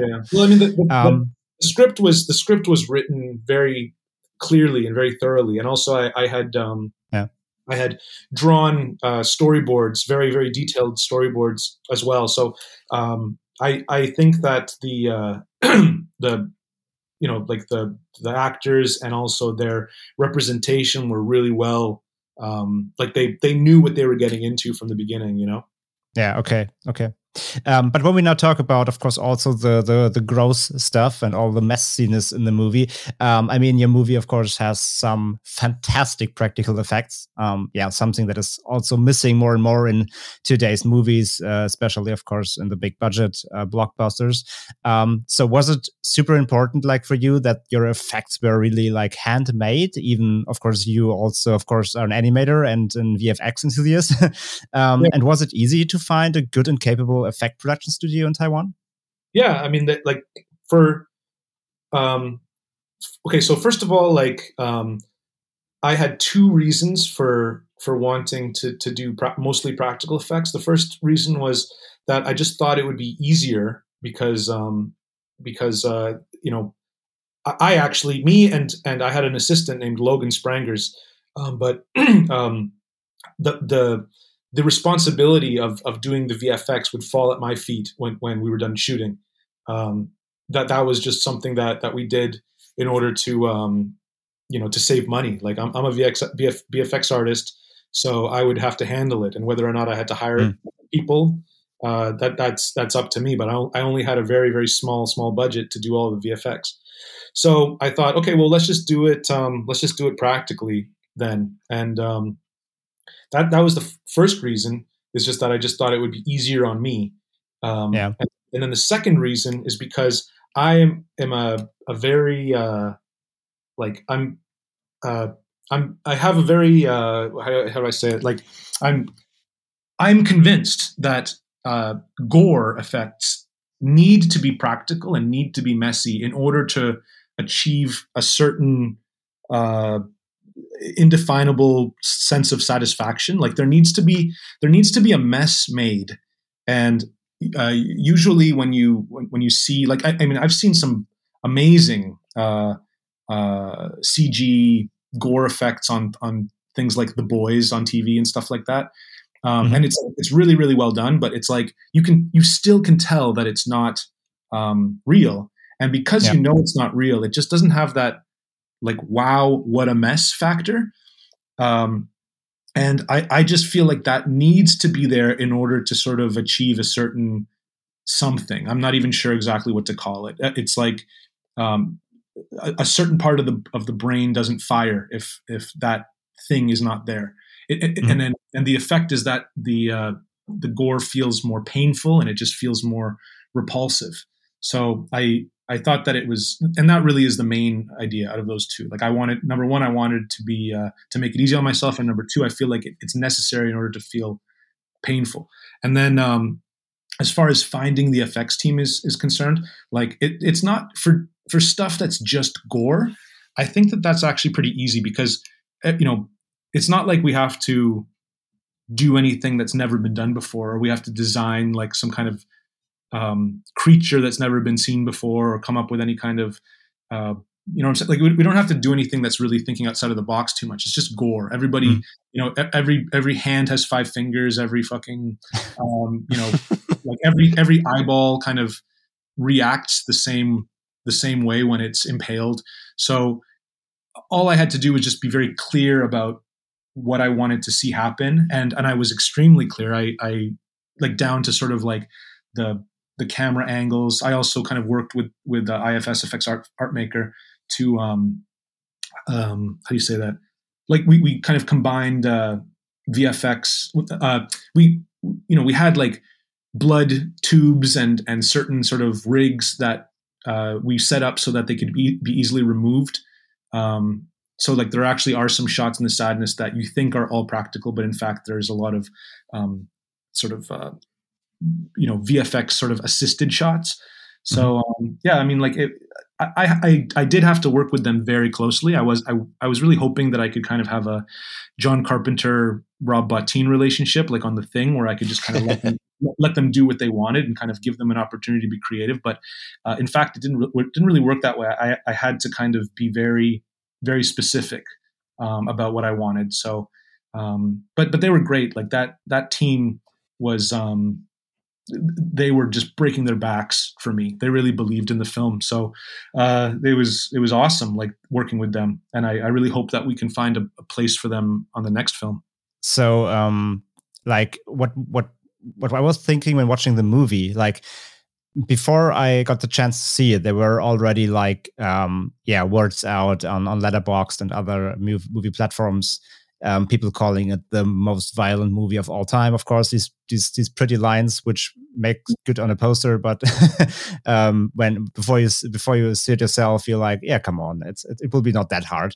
So the mm-hmm. the thing what what I mentioned, uh, what I recognized during watching the film, um, like of course it's a, it's it's very messy and it's it's it's brutal and it's violent, but there are like shots where you put away the camera where you where you cut things off and i found that very good actually because not everything is like crystal clear happening on camera. There's also enough space to imagine stuff in your head which is uh, sometimes more effective than any um, splatter moment could be. Um, like what what was your intention when like really shooting the the the the, the gore scenes? Like was your was your thinking like i want to go full full frontal all in or, or was it really like um, a mixture of like yeah i want to have a violent movie but i still want to keep something for the for the audience to to come up with themselves and speaking uh, of impaling an eyeball. For example uh, yes. Yeah whoa hey uh, but i was going to say that the um there's there's again there's two reasons for that. The, the first reason is that um I I believe that if you there are some circumstances where if you show like everything and, and, and this only relates to gore like um uh like there are some circumstances where if you show everything um it's it actually works against the the content it actually works against the film because mm-hmm. um, you kind of turn the the the subject into kind of a, a joke. Like uh, like for example, um, I don't want to give any spoilers away to the audience, but like um, just for you guys because you've both already seen the film. Um, there's like a scene where uh, I don't show kind of what's happening. I just show sort of like people uh, reacting to, to what's happening. Mm-hmm. Um, and uh, the way I see it, it's like I get I get to have my cake and eat it too because um, there's no question about what's happening, and the and the audio reinforces that. Um, and and everybody in their uh, in the, in the audience is you know is is very absolutely clear on what's happening, but mm-hmm. then um, but then if, if I were to show like like you know if, if I had sort of like a had had got, gotten my special effects team to to make like a fake, uh, you know, a fake this and a fake that, and then and then you know we you see it doing, you know, you see you see it happening in front of you. All of a sudden, it, it kind of it, it, it takes the I don't know. It, it kind of reduces it to like a, a joke or like or something yeah. that, that doesn't have um, power anymore. So I, so it's just a it's kind of just a matter of like I'm not I'm not trying to sort of um, spare the audience. I'm not trying to kind of um, like oh you know I'm I'm being merciful towards the audience. I, am not trying to do that. It's more like I'm I feel like I can actually be more impactful if if I if I don't show uh, a few things. Like there's also like a, a, a uh, what do you call it? There's a part in the film too where like there's a bunch of like there's a big like orgy happening. Not to not to give too much of a spoiler away, but like mm-hmm.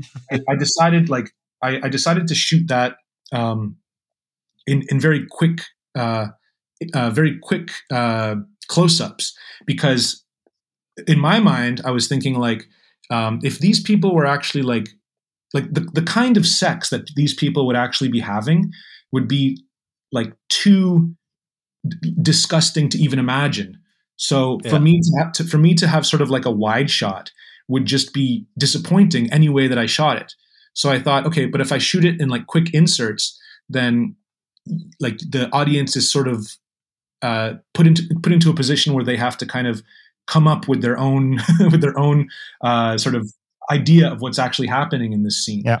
So I guess like the way to the way to to um, yeah so like the, the first reason is because i, I just feel like I, I think that it actually um, like adds it actually is is a stylistic choice it, it, it adds to the to the to the overall effect of the film um, and then the second thing is that um, uh, you know I, I, I guess it kind of relates to the first is, is that like it, uh, in addition to sort of being more styly and being kind of like a, a more uh, interesting way to kind of shoot those kinds of horrific things. I think also like um, if you if you shoot some if you you know are very very like exploit if you're very exploitational and if you and if you kind of get the sense like as an audience member if you're watching something and you kind of get the sense that like the director thinks that this is funny or or the director thinks this is cool or like like you can sort of sense the director snickering like behind the camera um, it kind of turns the audience off. Like they kind of um, will they'll kind of roll their eyes. Like it's not it's not like they get offended and they and they're like oh my god this movie's too much for me. It's it's more like they they they say ah fuck this movie and they they roll their eyes. Like, this, this movie sucks. This this director's a fucking goofball. Like the the the the reaction is much more uh, cynical and much more um yeah. uh, like uh, uh, dismissive you know?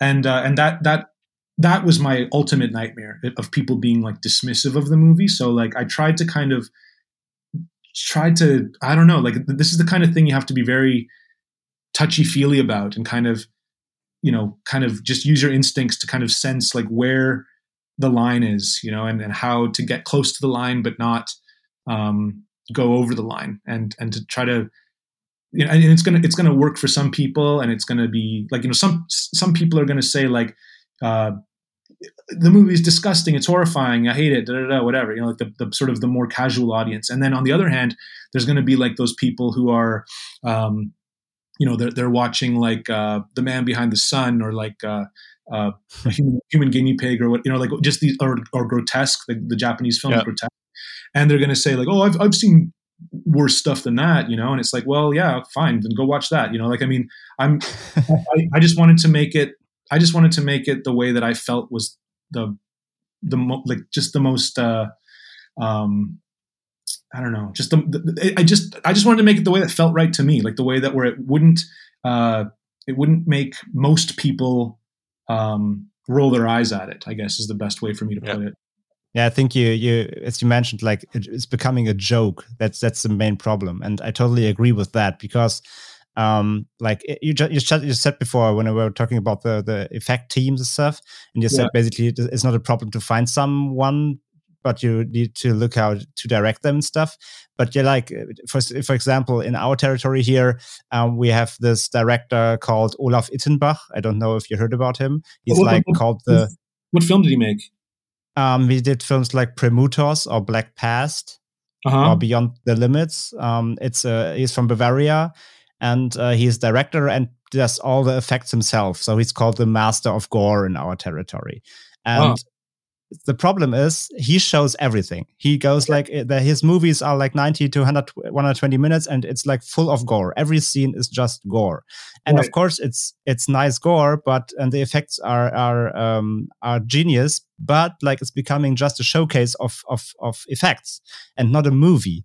And that is Right. the thing I liked about Sadness. It was it was depraved, it was brutal, but it was a movie, and um, it, it it had scenes to to to where, where the audience have to work with the movie and not just getting a showcase of of effects. So, and this is the thing I totally agree with you because then it, it's becoming a joke. You're you're laughing about the effects, and while watching Sadness, I I didn't have fun. I had fun with the movie itself, but Yeah. the movie has no effect on me that I would laugh about it. And I think that's the um, yeah the thin line. Um, you're you're always near near to cross it when you're doing a, a movie with with lots of violence in it. And I think sadness is a good example of it. How you do it in my like in in as you just said. Of course, there are people who will say uh, I, I saw worse. Um, and this is not affecting me, but like uh, there are lots of people like like I think like me who, who really need this this thin line between it's it's still a movie and it has lots of violence, but it's not becoming a showcase. And uh, I think that's yeah sometimes maybe not too too too easy to to find this line. Yeah, sometimes like um, like uh, yeah, I mean, like I, I as you were talking, I was I was looking up. Um, uh, uh, uh, sorry, what's the guy's name? His name's uh, Olaf uh, Ittenbach. O- Olaf Ittenbach. Yeah, yeah, He also made some effects for for uh, some Uwe Boll films. I, I think BloodRayne, for example. Yeah, yeah, yeah. I, I should I should look at these films. They look they look kind of uh, interesting.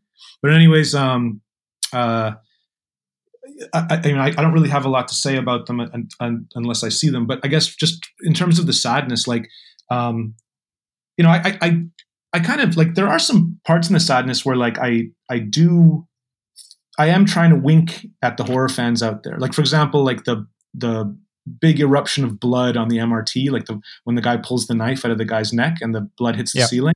Um, like that's that's like you know that's that's for fun you know like that that's something that's that's there uh, uh, to to kind of make the make the audience gasp kind kind of in delight you know? Like it's not it's not like a hard a hardcore hard to watch scene. Like in fact that whole train scene um you know is is supposed to have a little edge of fun. And and the the, the inspiration for that kind of thing where you're kind of mixing like realistic violence with kind of fun violence is actually the uh, the Evil Dead remake, the 2013 remake, um, Fede Alvarez, I believe, and um, yeah, just like that kind of that kind of thing, um, where okay, like like in in uh, Evil Dead 2013 when like the girl is cutting off her her arm with the with the electric knife, and she and she she cuts off her arm, and there's just way way way too much blood. Like it's it's an unrealistic amount of blood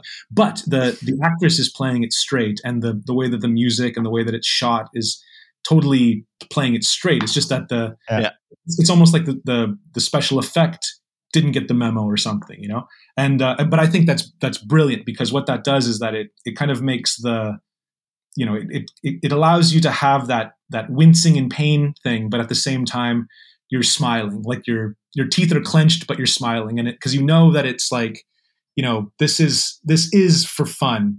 Uh, but then like later in the sadness there are some there are some things where it's like okay this is this is intended to be uh, taken a little more seriously you know and and kind of uh, you know having my ha- my hand on the knob and you know adjusting kind of how seriously you're supposed to take it is kind of i think the fun fun um, it's it's it's the fun thing about being in the position of a director is kind of just like you're because essentially when you're making a movie it's just like chaining together a bunch of things that are supposed to elicit emotions from the audience right? So you're just trying just trying to kind of um, get a handle on that and, and trying to sort of see if you can you know make that work properly make make that actually work correctly um, but yeah like i mean I, all I'm trying to say is that there are some parts in the sadness that are more fun than other parts. Like like even the, the the face melting scene, like that's supposed to be kind of a fun part as well. so yeah, definitely. Yeah. you can clearly you can you can clearly tell like which parts as you just uh, said yourself like which, which are the ones you should have fun with and then the tonality shifts a lot in the movie in a, in a very good way um, and as said it it, come, it comes to that point that i was like i was not having fun with the scene but of course i enjoyed the movie in this time but um, it was never the point where i had to laugh about the movie and that's for me it's a good thing um, yeah. when watching such a such a film it's a different sorry it's a different like I, I always think about uh, grotesque. Like I remember the first time I saw grotesque, I was just like, mm. Jesus, Jesus Christ, you know. I was really, really like, uh, sh- you know, shocked like by by just how, um, you know, just how kind of uh, uh, uh, uh audience hostile that movie was, you know.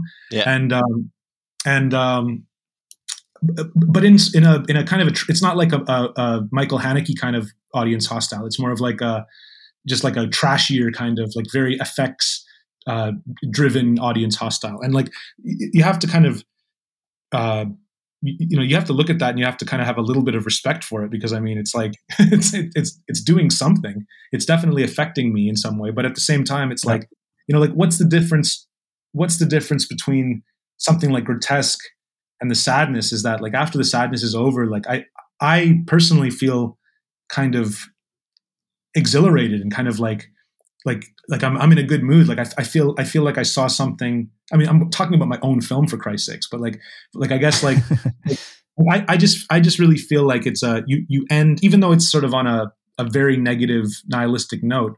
Um, there is sort of like a I don't know. I I, I just feel like the overall like maybe it's because I, I you know what it is, Matt. Sorry, man. I, like I I can't speak about this. Uh, truthfully because obviously it's my own film, you know. but I I just when I when I finish personally when I finish watching the sadness, I feel very um, kind of in a in a good spot, in a good uh, a good place. I, I, feel happy when I when I'm done watching the sadness. Whereas like uh, you know something like uh, grotesque or irreversible or something like that, I just I kind of just feel like Jesus Christ. Like I don't know. I mean, I I guess I didn't really intend for for that to be kind of the the effect with the sadness. I kind of I, I kind of just wanted it to feel like a just like a, a a satisfying horror movie. Like like when you finish watching it, you kind of just feel like wow, like I feel feel satisfied that like I saw like a a, a, pretty uh, you know a pretty exciting film but i don't know who cares like i'm, I'm just talking about uh, my own personal uh, perception of, of my own film. So it's kind of a ridiculous thing to be talking about, but whatever. Uh, not really. I mean, you you you said like, of course, you you made a film um, where you thought like I would like that. So if if if I would see that from from another director, I I would like it. So in this per, in this this position, you you you you you did you shot the movie. So of course it's um, in the end when you when you're watching it like what what you've created um, when you get the feeling you wanted to have i mean it's perfect right and like yeah. from what we were talking about right now the, the the the difference between like um yeah different stages of horror movies or especially gory horror movies um I, am I'm, I'm totally in, in, the same mood like like uh, when I watch Irreversible or something you just mentioned, like in general, like Gaspar Noé movies or something like that, after the movies, I, I need a break. So I, I, need to to calm down because these movies do, yeah, something deeply disturbing and like sadness is disturbing while you watch it, but afterwards it's like okay, I saw a horror movie, like, but it's not yeah. like um, it, it, will affect me for the next days and drag me down to a hole I don't want to be. Um, yeah. So I think that's the, the the mood the film is setting, and if that was your um, indication, then it's perfect, right? yeah, yeah. I guess like um, in a way, I I really did intend the sadness to be somewhat of a of a lighter watch than than some of these like um, some of these like horror movies that are you know absolutely you can tell that they're intended to be um, you know like like I said before like audience hostile like um, yeah yeah, but like I, I, I, definitely was not trying to be audience hostile with the, with the sadness, but I did want to edge a little close to the line because that that is kind of when a film becomes interesting. Like when it when it start when it's like, is this too much for me? You know, like is this is this film like like am I am I not equipped to deal with this film? Like I, I kind of like that feeling. Um, I, I saw a film recently called uh, Coming Home in the Night a, a New Zealand uh, film. Did you guys see that? In the dark, yeah. Oh yeah, so yeah, coming, Coming home. home in the dark, yeah. Um, like I, I remember like that that that film I I liked I liked it quite a bit, um, but I felt like like the um, that that sort of you know I don't know like I don't know if I want to watch this thing because I feel like this this is just going to be a little too intense for me right now. Um, Mhm. Like that kind of only really lasted for like the first like 20 minutes and then kind of the worst of it is over and and then it kind of like, and then it kind of like okay it, it becomes about sort of uh, a, a moral like a i don't know some sort of pontification on morality or something. And um and sort of like you know w- and justice or something like this not to give too much away but like um i, I guess um you know I, I appreciate like you know that, that's kind of like I mean this sadness and and coming home in the dark is like two completely different movies obviously um but but what I'm trying to say is that like just having a little taste of that of that you know really intense kind of uh, audience hostile material I think is is uh, is great to have in uh, in in sort of uh, movies that I you know I, I'm hesitant to call lighter movies. I think that I think that like um uh the uh, what are those guys the Safdie brothers the uh, Uncut Gems and Good Time Yeah. Mhm. Like, I think those guys are uh, are brilliant in, in creating the uh, just that uncomfortable just this is a this is a little bit too much for me right now kind of moments you know without without crossing the line um, that that those those films are just great I, in fact I actually believe that uh, um, uh, Uncut Gems is uh, is a horror movie. You know, it, it, it basically just does all the same, all the same things that horror movies should do. It, in fact, I, I'd argue that it's probably more effective than than most horror movies in insofar as creating anxiety and tension and stuff like that. So, Completely, yes, yes, yeah. yeah, I was I was more on the edge of my seat in in Uncut Gems than in some horror movies in the past years. Yeah, true. and uh, by the way, coming home in the dark, uh, we saw that movie at the same festival we saw The Sadness. Um, it, it was running also at Fantasy Film Fest last year. What city And, did you um, see it? What city did you see um, it in? It's it's we, we saw it in Hamburg. Okay. and uh, the festival is, is basically touring through different uh, cities in Germany. It's also in Berlin, Munich, uh, Stuttgart, Cologne, um, and we saw it in Hamburg. Yeah. Um, and uh, coming home in the dark was so we all after each screening we um like asked the audience how they um yeah percept the movie and how, how was it and what did you think? What did you feel? And um like after coming home in the dark like um yeah you can really you could really feel like people were really exhausted you know in a in a in a dragged way. It's like as i said they they open up with a big bang and the rest Yeah. of the movie it really it's really it's really slow and de- depressing and dark and gritty and heavy and um yeah people were coming out of it after two hours and were like wow this was whoa that was pretty dark and yeah i need to need a coffee now and Yeah. um and and like after the sadness like people were like uh yeah way more lighten up I came out with a So- big smile in the face. yeah, Good. like a big smile. Uh, some were like still like smiling and then still saying things like, uh, "Wow, this was pretty dark and and bloody and wow," uh, but still they had fun. You can see they had fun and, and like movies like Coming Home in the Dark. There, the people that were coming out really, really, really dragged out if they were just running a marathon and need to take a breathe. Um, uh, in, a- in a bad way, you know, it was it was too much, like too too too dark. Too they were put down on the on the ground and um, after coming out of the sadness, people were really like cheered up in a in a in a yeah gory way. Well, mission accomplished then, I guess. Yeah, Um, yeah, true. yeah i guess like you know like with, a film that's like that with a film that's like you know almost an endurance test not not not like my film but i guess we'll just use the example of like coming home in the dark like i guess like if the if the ultimate like message of the film or if like the ultimate sort of goal of the film is like something um something like worth it then then it's worth it you know? But if but if it's not uh, if it's if it's just sort of like kind of a how do you say that? Like if it's just like a uh uh you know like a like something that I have to sort of go through and endure and like something really hard to kind of get through. But then in the end it's just basically saying like you know bad people are bad or you know just something like not like not that interesting or not that insightful then i do feel Mhm. kind of i do feel kind of ripped off but uh, there are definitely some films films that are like like super heavy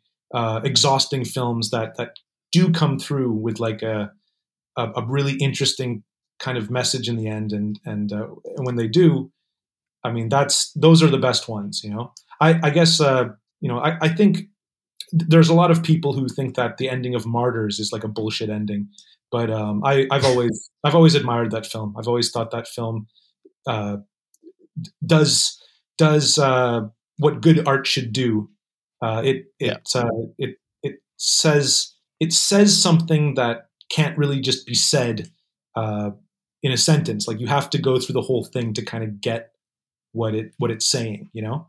And that's kind of what that's what I really like about about Martyrs. I think Martyrs is, is a good example is a, is a great example of like um, a film that uses the the heavy crazy shit to like for a reason. Like you know it's not just uh, uh, excessive and and uh, um, what do you, what's the word? Um, gr- gratuitous you know?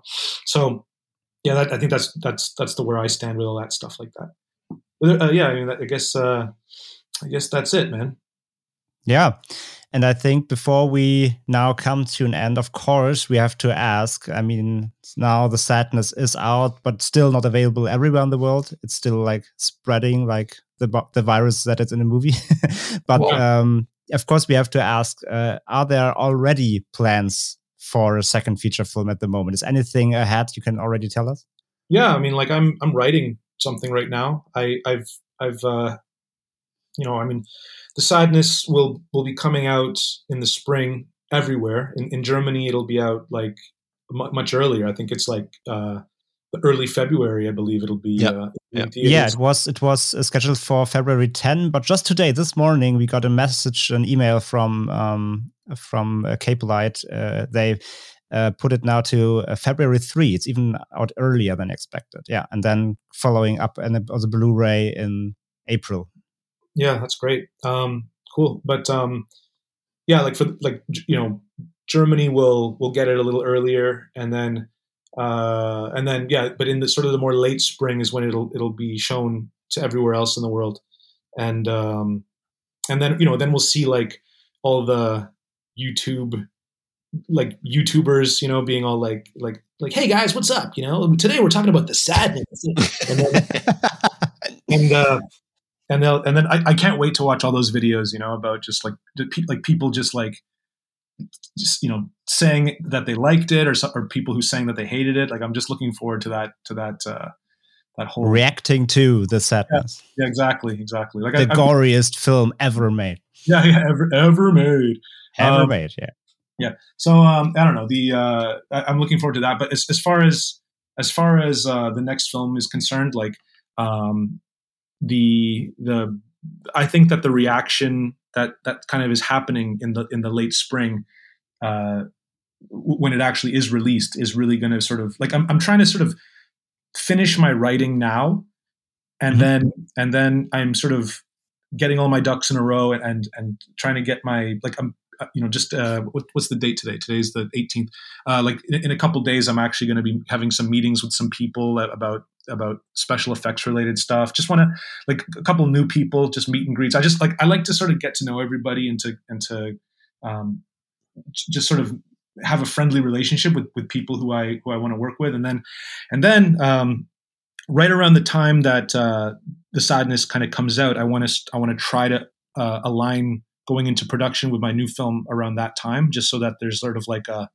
you know like a buzz kind of happening like during that time. So like that uh you know just just to just to kind of give people motivation like to feel like all right we're working on something we're working on something cool that's to like you know have this kind of impact. Like people people are to be after we're seeing all the the uh the attention that sadness is getting now um and we're we're to be we're to be kind of riding that wave you know? Like I, I i think it's it's just really important when you're doing low budget filmmaking to like get everybody rallied behind the idea as best as you can. So that's my that's my plan. And it's okay that that i'm saying this this uh on uh, your podcast because everybody who i'm probably going to be working with are are, are going to be all uh, just uh, chinese speakers anyway so they won't be able to hear this um, then, uh, By the yeah. way, do you do you do you speak Chinese or Taiwanese?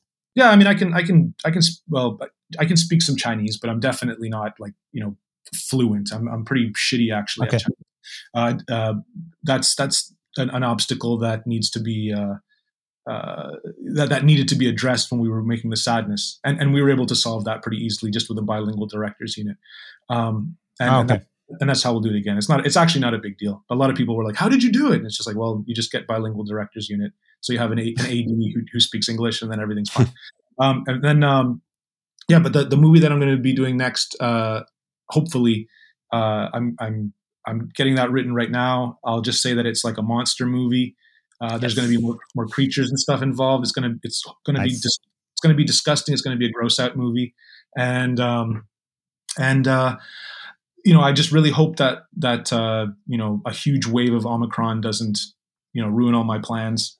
Uh, but it's very likely, and if and if that happens, and I and I can't seem to uh, um, I can't seem to figure out a way around it, then I'll just do that feature length animated film that that we were talked about before by myself in my bedroom. that sounds like a plan. Well, yeah. Uh, so we are now coming to an end because uh, the interview has a longer running time than your feature film, The Sadness. Uh, so thank you so much, Rob, for your time. Uh, we've seen uh, your movie two times, once at home and once in the cinema, and I can tell you, uh, the people gone crazy in the cinema. They loved great. it, and I think everybody uh, who will see it will love it. Uh, like you said, uh, the movie will open in German theaters on February the 3rd and be released on DVD and Blu ray and in Germany on Ultra HD on April 15th. So, um, would you uh, do you have any personal words you'd like to share with our listeners? Um, I just, uh, I mean, yeah, I just really appreciate like everybody uh, supporting the film. I mean, I, it's not, uh, you know, it's it's it's the first film I've made. There's definitely some things that I that I would, you know, change if I could, but overall, I feel pretty good about it, and I'm just really happy. It's really nice to see like um, people appreciating the film uh, in in different parts of the world, and people kind of like. Uh, uh, you know, sort of liking the film for kind of the same reasons that I like it. So it's it's uh, it's it's nice, you know, and I, I I really really do appreciate all the fans out there who are uh, helping to to spread the word and to and to you know keep this kind of filmmaking alive. You know. So, thank you so much, Rob. I hope we can see you soon after all this pandemic stuff and you will uh, present your new movie, maybe at the Fantasy Film Fest, and we can talk in person. So, thanks so much for your time. Yeah, it was great. Thanks a lot. Thank you so much. Bye bye.